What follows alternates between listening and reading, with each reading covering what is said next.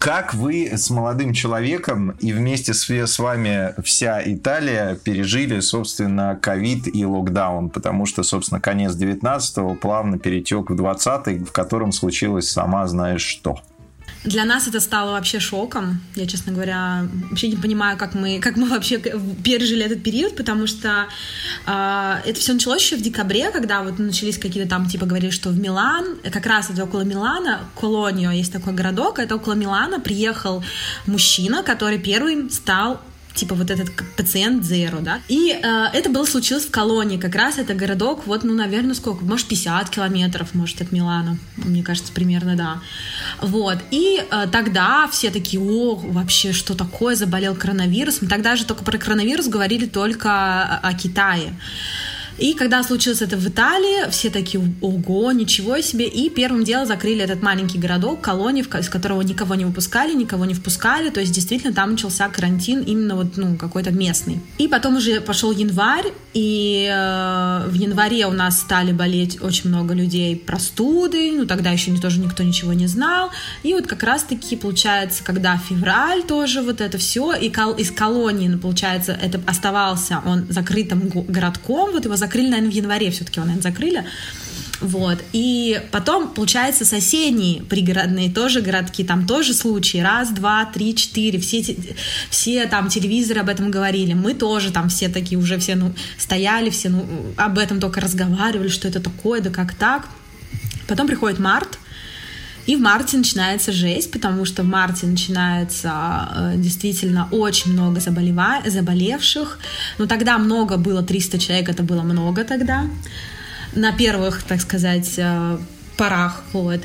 И у нас начинается локдаун. По-моему, с 13 марта у нас вводится полный локдаун, когда просто на работе нас собирают и говорят, все, ребят, вы едете домой, вы работаете из дома, ищите там компьютеры, что угодно, чтобы иметь возможность работать, продолжать работать, потому что мы не можем, мы не могли закрыться, как это сделали очень много компаний, которые просто закрывались, и все и выплачивали зарплаты э, людям государства, то есть их ставили на такую специальную ставку, где им выплачивала зарплату, то есть какой-то процент, это был там 50 или там 60 процентов им выплачивало государство, причем это было потом, то есть им не вот как каждый месяц платили, им потом, там, например, через три месяца платили сразу за три.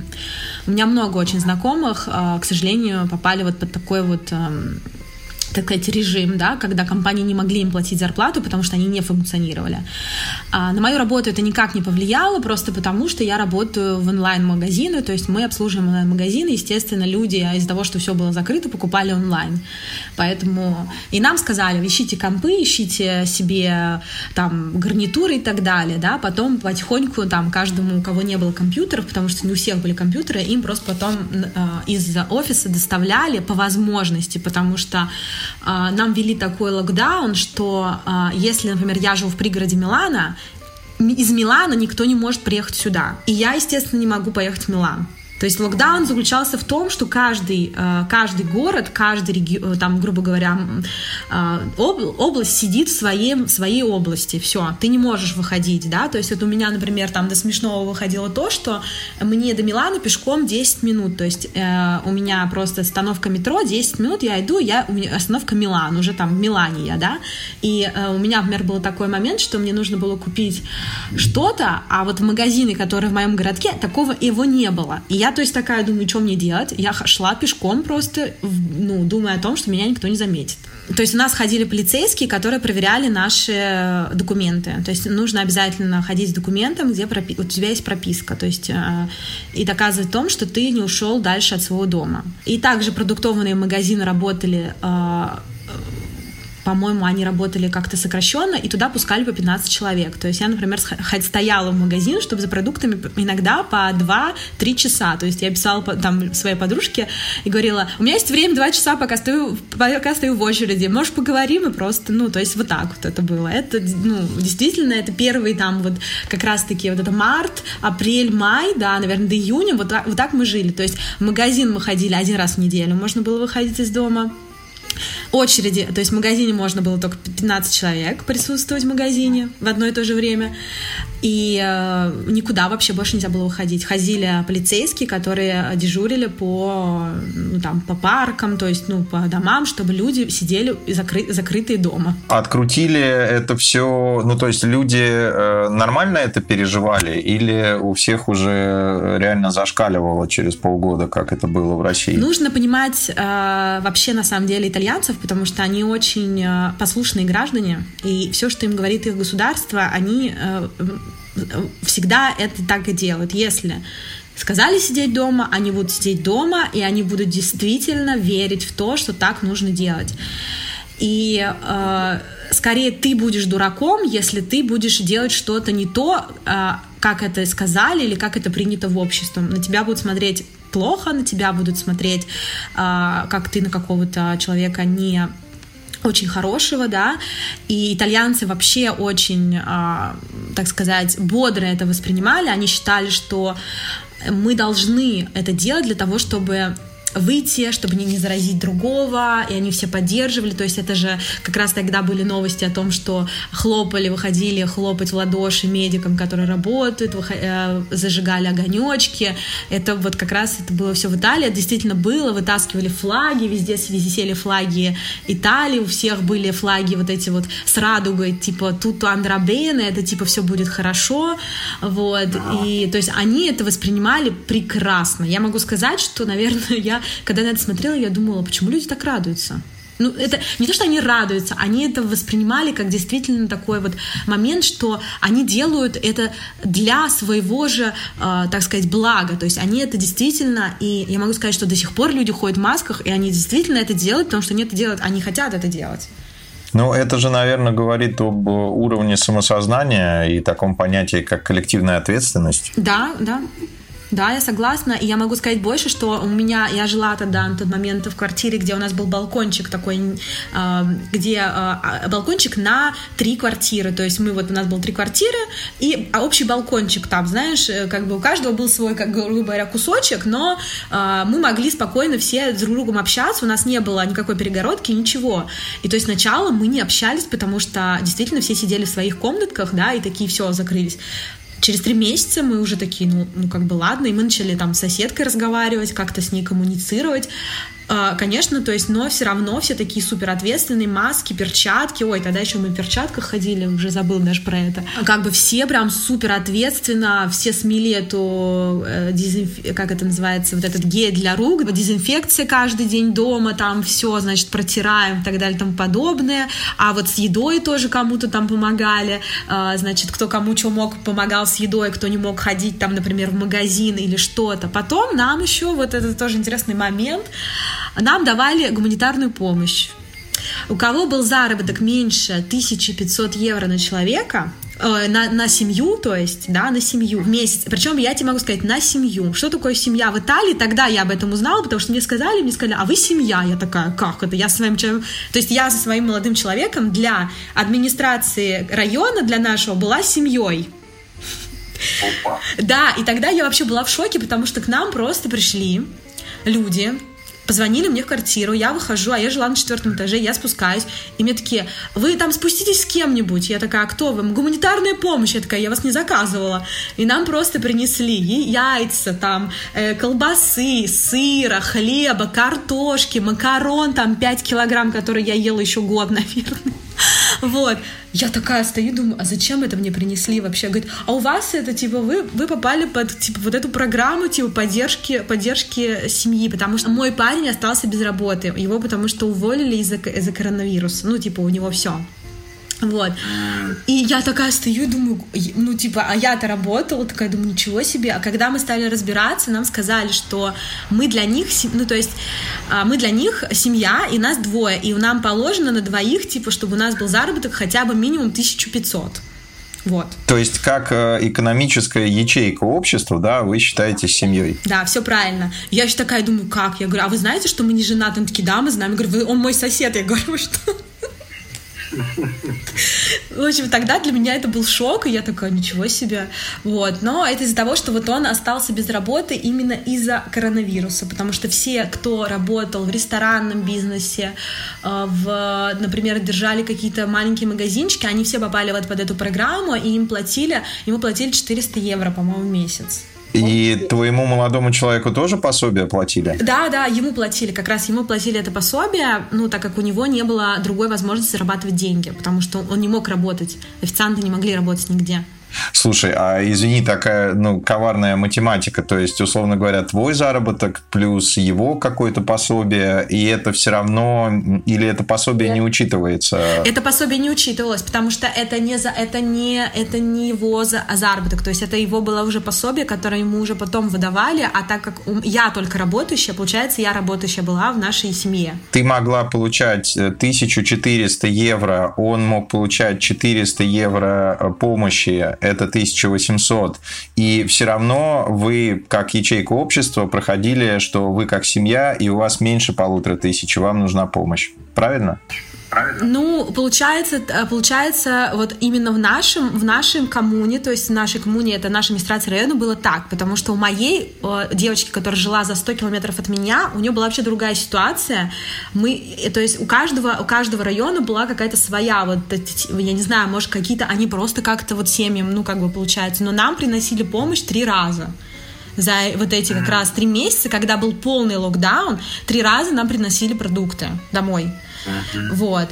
А платили ему больше. Мы платили, мне кажется, ну, может быть, полгода, может быть, даже, может быть, ну, вот долго ему платили, пока не открылись рестораны, потому что рестораны не могли работать очень долго в Италии, очень. Они могли, по-моему, 9 месяцев они не могли работать. Вот. И по, и по, этой, по этой причине а, ему платили вот это пособие, потому что он потерял работу из-за коронавируса. Алгоритм действий вот при потере работы, он ему как-то нужно было там кому-то чего-то доказывать? Да, это все нужно обязательно заполнять заявку. Он заполнил заявки на там специальном каком-то сайте, вот куда там ты подаешь на вот этот вот как раз-таки пособие. То есть это, естественно, не просто так. Конечно, тебе никто это все. Он заполнил заявку, и, скорее всего, из-за того, что он заполнил заявку, скорее всего, из-за этого нам принесли продукты. Просто я была в это во все не вовлечена, и, скорее всего, из-за этого ему и принесли. Потому что вот он заполнил заявку вот на этом вот э, сайте, что он потерял работу, что он подал на пособие. Ну, конечно, 400 евро для Милана, ну, как бы, если мы за квартиру тогда платили 400 евро, то есть он платил только за квартиру на эти деньги. Слушай, ну, все равно согласись, что это, ну, ты чувствуешь какую-то поддержку, и это не 50 евро, то есть не 40 евро. Как это соотносится с той зарплатой на той работе, э, которую он потерял? То есть он сколько зарабатывал? Ну, три раза меньше. Я просто, когда спрашивал про документы, я имею в виду, там э, много бюрократии было, или это просто онлайн-регистрация и погнали? Это была просто онлайн-регистрация, потому что, конечно, ты никуда не можешь пойти, но э, дело в том, что в Италии все очень э, в этом плане, когда ты работаешь, твои доходы супер проверяются, то есть... Э, к сожалению, не, вернее, не к сожалению, а, наверное, это, возможно, и правильно, что в Италии проверяют не твои расходы, да, то есть не то, что ты купил и куда ты деньги потратил, а сколько ты получил и откуда эти деньги тебе пришли. То есть uh-huh. э, ты не можешь работать здесь, э, делать тортики, и чтобы тебе кто-то присылал по 100 евро в месяц на твою карту, у тебя обязательно тебе придет какая-нибудь финансы, да, и спросит, откуда у тебя эти деньги, почему кто-то тебе постоянно присылает эти деньги, откуда у тебя такой доход. И э, поэтому, когда человек подает вот на все, все эти пособия, все данные о твоем доходе уже существуют в системе, потому что все это обязательно, грубо говоря, э, то есть каждый твой доход, он э, фиксируется, и ты, естественно, платишь налоги за это, за то, что ты получаешь деньги. То есть он оцифрован, если он проходит как-то по безналу, да?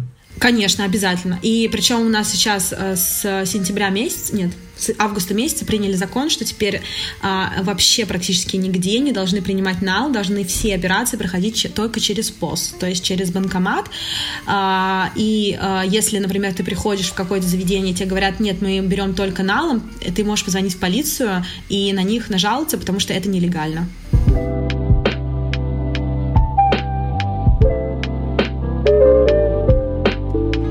Мария, расскажи, пожалуйста, в итоге сейчас сколько месячные траты у вас составляют? То есть я имею в виду аренда квартиры, ЖКХ, продукты, налоги, интернет. Сколько вот плюс-минус вы э, тратите на, условно говоря, семью в месяц? А, слушай, ну это в зависимости, конечно, от сезона, потому что летом очень жарко, из-за этого очень сильно тратится свет, потому что нужно пользоваться либо вентилятором, либо кондиционером, да, и я тебе могу сказать, что вот как раз мне пришла вот в этом месяце как раз-таки а, платежка за свет, и, ну, то есть, если брать три месяца жары, четыре, которых у нас там были, то за свет получается где-то 400 евро. Ну, то есть 100 э, за в месяц, если брать среднее. Это я тебе говорю про лето, потому что летом э, ты не пользуешься газом. А сейчас, подожди, да, нужно, наверное, объяснить, потому что, э, значит, так, в, в Италии э, свет — это свет, и это может быть, например, плита, если у тебя электрическая, и, э, естественно... Ну, то есть это плата за электричество электричество. Угу. Так, да. Если у тебя э, плита газовая, то это газ. И отопление это тоже газ. Это не вода горячая, это газ. И что получается, что зимой ты платишь за газ огромные суммы, потому что тебе нужно отопить свою квартиру, да, а, либо а, летом ты платишь за свет, потому что тебе нужно охлаждаться, потому что этим летом, например, у нас была 40 температура с июня по практически по нач- начало сентября у нас просто стояла жара, что у нас не было вообще дождей, была засуха огромная, вот. То есть, э, поэтому э, как бы получается, что у тебя всегда что-то ты платишь больше, и где-то ты экономишь. То есть летом ты экономишь на на газе, потому что, например, я даже летом не могу готовить, потому что так жарко, и я меньше готовлю, да, а, на газ, ну, естественно, разогреваю чего-то, да, и ты платишь за свет, и опять же свет это где-то 100, а газ в месяц, ну, это где-то 20, наверное, евро. Вот так вот. Аренда жилья. Аренда в Милане, а, если мы говорим про Милан, ладно, будем говорить про пригород, где я живу. Я живу, у меня двухкомнатная квартира, пригороде Милане у меня стоимость ее 700 евро. То есть 700 евро, а у тебя 100 евро идут э, газ, э, свет летом, а у тебя зимой газ 100 евро, у тебя в месяц выходит только. И потом у тебя идет, получается, электричество, э, потом у тебя идет э, интернет, вот у меня 20, там, ну, 30 евро интернет в месяц. У меня нет еще просто, э, я не плачу за уборку подъезда, Потому что я живу в маленьком, маленькой квартире, ну, в маленьком доме, в двухэтажном доме. А, а если ты живешь в каком-то большом доме, например, восьмиэтажном, девятиэтажном, есть еще такой момент, что ты должен платить за уборку. Но это как, наверное, вот а, в России платят за капитал ремонт, нет? И там тоже в зависимости от того, какой у тебя, насколько у тебя большой дом, есть ли у тебя лифт или нет у тебя лифта, да, то есть, например, вот у меня подружки живут, у них вообще лифт, э, тоже так интересно, они, а кто-то платит, а кто-то не, то есть, например, лифт у них существует только для тех, кто, кто за него заплатил, вот, и у них ключик есть специальный, они его вызывают, вот если они платят за него, они им пользуются, а если ты за него не платишь, ты им не пользуешься. Давай тоталиться, значит, что имеем мы в среднем в месяц по коммуналке и по аренде. Ну давай, ну получается, я говорю, 700, где-то у тебя аренда. Причем, если ты будешь брать однокомнатную квартиру, которая здесь называется монолокали, и монолокали это значит одно помещение, то есть, а, потому что в Италии у тебя идет, а, а, у тебя считаются помещения, то есть у тебя считаются комнаты. И монолокали будет стоить так же, как и билокали, примерно. Поэтому мы возьмем 700 в среднем. Потому что мог, ну, есть и выше, наверное, сейчас уже, наверное, выше цены. Честно говоря, я сейчас уже даже не смотрела, но я думаю, что за 700 можно найти что-то. Ну, вот 700, 100 евро у тебя идет, 150 мы возьмем так, за коммуналку у тебя идет 150. Uh-huh. Uh-huh. Ну вот, получается у тебя 850. Так, 850 э, это только э, проживание. Что с продуктами, кафе, какой-то досуг? Ну, смотри, а, с продуктами сейчас э, подорожало все, потому что вот последний раз я ходила в магазин, и я поняла, что примерно все подорожало на 30 что-то там, ну, центов, да, но подорожали абсолютно все продукты, то есть не вот там что-то, все абсолютно подорожало, и поэтому у тебя на выходе в чеке у тебя плюс 5-7 евро Может быть, даже больше, если ты берешь, а, например, мясо там или еще что-то, потому что в Италии очень дорогая курица. Курица в Италии стоит 18 евро за килограмм. То есть, ну, это вообще как бы... А с чем это связано? Мало кур или это какой-то деликатес? Честно говоря, я никогда этого не понимала. Я думаю, что кур, э, они везут откуда-то, и, скорее всего, это как какие-то, ну, то есть это, возможно, какие-то другие страны, и поэтому у них такая цена. Потому что, например, рыба стоит... То есть ты можешь купить рыбу дешевле, чем курицу. То есть, ну, вот такая вот, вот такая вот у них как-то интересный такой момент. И, например, а говядина может стоить 20 евро за килограмм. То есть вот так вот, вот. И, э, естественно, то есть в зависимости от того, съешь сколько ты ешь мяса, конечно, твой чек, естественно, твой чек меняется, потому что если ты ешь мясо, не ешь мясо, тоже это как бы нужно учитывать. Жить в Италии и не есть прошут, но это преступление. Э, не есть пасту это преступление. Ну да, после пасты, наверное, да, вторым идет. Э, не есть пасту это преступление. Нет, я бы даже сказал, что это уже проблема, да. это, это уже больше, чем преступление. Это в принципе проблема, да. Если у тебя еще и при этом, например, не дай бог, какой-нибудь, э, какая-нибудь аллергия на глютен, то ты прям будешь счастливчик там. Здесь она пройдет, я тебе сразу могу сказать.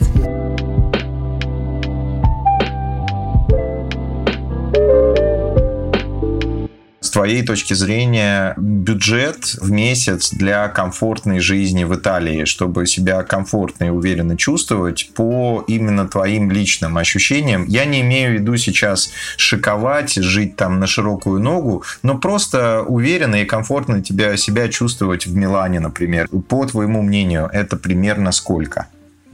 Ну вот мы как раз это обсуждали недавно с моей подружкой, а, потому что, конечно, тема очень интересная, потому что зависит от того, какой образ жизни ты ведешь, да. А, в Италии очень-очень а, принято выходить есть куда-то, то есть это обязательно раз в неделю ты должен где-то поесть, сходить в пиццерию, сходить в ресторан, это просто как ритуал, это как, это как просто норма. А, норма также пить кофе в баре, а не дома. Норма в обед, на обеденном перерыве куда-то идти с коллегами где-то есть. И норма ходить на аперитивы, то есть ходить, пить коктейли после работы. И если ты этого не делаешь, а, ты как бы не можешь а, не то что не интегрироваться в этот мир, но ты живешь немножечко в другом темпе, да, то есть, но я говорю про норму, и действительно, например, так как я работаю в большинстве с итальянскими, итальянскими коллегами, они это делают очень часто. То есть э, для них после работы пойти сказать, так, пойдем выпьем апероль, это норма. Поэтому очень много тратится денег вот на такие вот моменты, что ты куда-то с кем-то идешь. Uh, то есть там выпить коктейль, пойти поесть пиццу или еще что-то. И для них это абсолютная норма.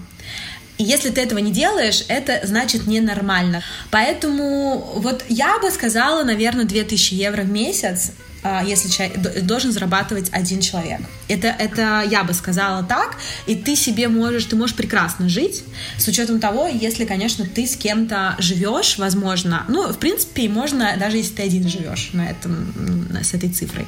Моя подруга говорит 2 500, например. Она сказала, что 2 500 это чтобы вот реально комфортно, действительно, чтобы, если у тебя есть машина, а, вот, да, могу за, сказать, наверное, заметочку одну.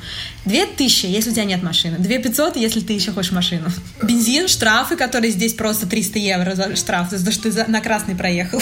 Спасибо. Расскажи, пожалуйста, про жизнь и быт э, с точки зрения технологий. То есть, э, насколько все удобно и комфортно в Италии по сравнению с Россией, которая все-таки, надо отдать должное, за последние 10 лет в плане онлайн-сервисов, банкинга, интернета, доставки шагнула достаточно далеко. Вот ты как можешь описать состояние Италии и насколько тебе там удобно и комфортно в плане технологий? Обожаю Россию вот именно за это, за приложение Яндекс Такси, за приложение Сбербанк, за многие-многие приложения, потому что, к сожалению, в Италии действительно с этим большая проблема, и я не знаю почему, я не понимаю, в чем проблема, почему нельзя сделать э, онлайн-банкинг, где ты можешь переводить деньги э, вот так вот, как мы через там по номеру телефона, здесь такого, это невозможно.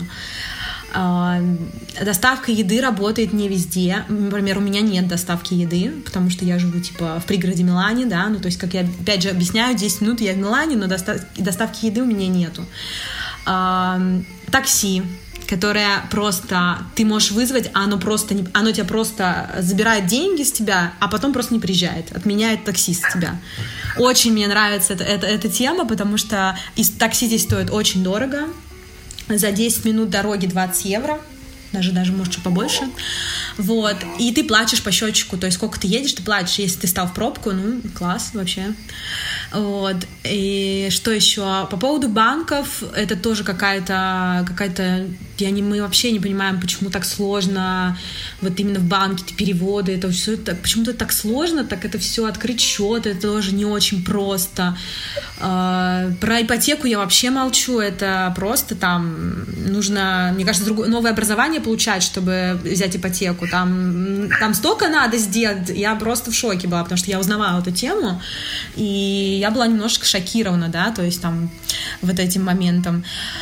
По поводу документов, э, все вот, э, к сожалению, я не могу сравнить с Россией, потому что в России все-таки я гражданин Российской Федерации, у меня нет проблем там, вот как, какие у меня здесь есть, которым мне нужно документы делать. Что ни одна структура почему-то, а вот я живу там, там-то, они не могут предоставить мои данные другой структуре, там, медицинской. Мне нужно ходить в каждую структуру, в каждой структуре брать бумажку, и с этой бумажкой идти в другую структуру. Я всегда спрашиваю просто, почему это нельзя как-то сделать, все это загрузить загрузить в одну базу. Это очень сложно, и везде нужна вот эта бумажка, нужно везде где-то подпись взять, там, туда сходи. А, по поводу, э, значит, еще каких, да, по поводу еще каких, да, структур. Ну, вот немножечко они в этом плане, немножечко они от, от... А, вот я им рассказывала, что у нас есть кэшбэк, вот недавно с коллегами. Я говорю, вот знаете, у нас есть кэшбэк в России, а почему в Италии его нету? Его нет в Италии, никакого кэшбэка вам. Вот. Э, и вот такие... А, еще, наверное, что еще я рассказывала? Ну, вот, а, по поводу доставки самокат. Это вообще никому не снилось в Италии доставка самокат, друзья. Кому я рассказываю, все мне не верят, что это существует. Я сама видела своими глазами. Через 15 минут заказ был у нас в Москве. Что касается взаимодействия вот с госорганами, хотел у тебя спросить в плане полиции, например, и медицины. Что это за уровень э, и насколько ты довольна этим? А, начну с медицины, потому что ну, приходится сталкиваться. Я, конечно, постараюсь всегда ездить в Россию и решать свои медицинские проблемы в России, потому что объясню на очень просто. В Италии прекрасно прекрасные врачи, прекрасная медицина, только если ты умираешь. Во всех остальных случаях тебе всегда говорят, прими парацетамол, все.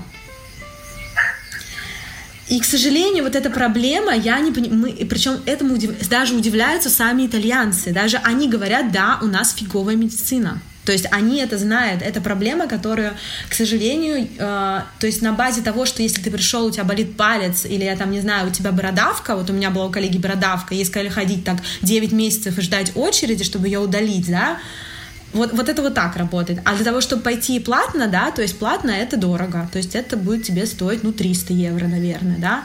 Или вот у меня у коллег, э, там девочки проблема с родинкой, ей нужно, э, ей нужно удалить родинку.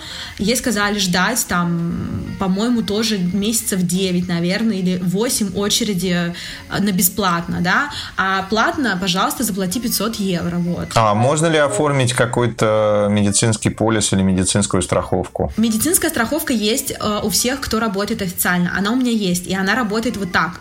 Есть другая, есть другая, другой момент, что некоторые компании предоставляют тебе определенную сумму, которую ты можешь потратить в год, например, там тысячу евро на медицинские услуги, но это оплачивает твоя компания, и это считается бонусом, и это, к сожалению, доступно не всем. Например, у меня такого нет бонуса.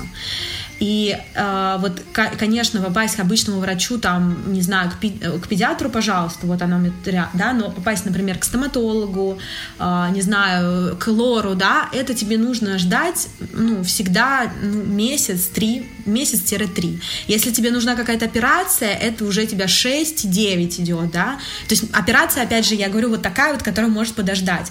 Естественно, если у тебя проблемы, если ты там какого-то, ну, к сожалению, да, у тебя прям реально что-то, тебе, естественно, сделают супер, э, очень быстро и очень, очень хорошие профессионалы.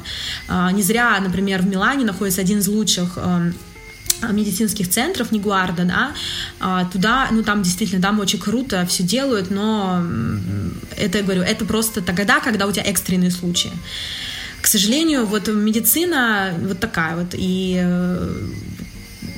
мне, например, вот сейчас э, я узнавала просто даже тебе для вот я узнавала, чтобы э, вылечить кисту в зубе, да, и сколько это будет стоить? Тысячи евро у стоматолога, пожалуйста. Не знаю, сколько это стоит в России, но не думаю, что такую сумму, даже в самой классной клинике. Поэтому вот такая ситуация с медициной, и, э, к сожалению, да, приходится как-то не болеть. Вот. Не болеть, это отлично. Очень по-русски. Приходит, некогда болеть. Что есть полиция в Италии и есть ли какой-то личный опыт? То есть, как ты вообще оцениваешь, э, сталкивалась ли ты с полицией, как ты оцениваешь ее работу? С твоей точки зрения, хорошо она работает или плохо? Ну, наверное, полиция в Италии добрая полиция. Ну, мне так кажется. Они какие-то доб- добрые все. Они какие-то всегда... Вот идешь там, тебе... Ой, извините, там, вот куда идти? Тебя скажут, куда идти, да, допустим, там. И ее много, много полиции в Милане, да. Ага. К сожалению, не справляется полиция, потому что полиции в Италии нельзя принимать, ну, грубо говоря, делать определенные действия и определенную обращаться определенным образом с людьми. И причем это даже распространяется на тех же каких-то там, грубо говоря, не очень э, довер... ну, как сказать, не очень таких хороших личностей, да, как, ну, как, как по, по внешнему виду, да. Не знаю, я не могу сказать конкретно, что представляет себе полиция, но ее здесь не боятся. Вот, наверное, это так. Ее здесь не боятся, и, наверное, больше я могу сказать, что иногда даже здесь как-то происходит, что на полицию тоже допадают, и какие-то им тоже вот, ну, приходится отбиваться, там, грубо говоря, вот. Но никто нет такого, что кто-то боится, кто-то... Я сама... А, ну, я звонила, кстати, в полицию, да, у меня тут была проблема, у меня бар хулиганил около, около, около квартиры, я им названивала. Так они там как бы не особо особо тоже шевелятся, они там что-то все не отвечали мне, потом такие мы приедем, мы приедем, ну как так вот. Э, наверное, другого не могу сказать, э, потому что в Италии же, пожалуйста, если ты хочешь выходить на протест, ты хочешь э, что-то там, какие-то забастовки, они вообще постоянно происходят в Италии. У нас забастовка была вот, когда, сегодня какой день недели? Пять, в четверг. А у нас была забастовка во вторник, опять метро, транспорт стоял. Вот. Э, и это вообще абсолютно нормально в Италии, что ты высказываешь что ты хочешь, ведешь себя как, ну, грубо говоря, какие-то там за, митинги устраиваешь, это абсолютно нормально. Они к этому просто привыкли, и на это вообще нет никакой реакции. То есть полицейские стоят там, я даже иногда не знаю, зачем они там стоят. Но хочу сказать одно, что, к сожалению, очень много особенно вот сейчас, я это связываю все-таки с тем, что люди стали жить намного хуже. Очень много, к сожалению, сейчас идет грабежей на улице, очень много идет э, каких-то хулиганских выходок. Э, к сожалению, вот последние, особенно вот, наверное, месяцы, это вот прям участилось очень сильно так как в Милане очень много э, ходят богатых людей, вырывают, грабят, прям, ну, грубо говоря, среди белого дня. А с чем ты это связываешь, что вот в последний месяц такое обострение происходит? Это последние вот месяца, я это вообще связываю из-за коронавируса, потому что очень многие люди потеряли работу, очень многие люди не смогли пережить коронавирус, именно ту ситуацию, в которой вогнали многие семьи, люди многие потеряли работу, а, и вообще коронавирус очень подкосил многие государства. Италия — это та страна, которая очень пострадала от коронавируса, и сейчас она будет тоже, ну, как и продолжает страдать от этого же коронавируса, потому что, к сожалению, многие, ну, э, очень много, опять же, безработицы высокая. И я думаю, что из-за этого люди, э, ну, как сказать, э, ну, когда преступность растет, это всегда потому, что экономическая, грубо говоря, экономическая способность населения, она падает, поэтому она и растет. Поэтому тут как бы вот такой момент. Опять же, беженцы, которые едут, текут, продолжают, и Италия в этом плане готова, пожалуйста, с расстертыми объятиями, но э, как бы тут тоже, тоже есть свои как бы проблемы.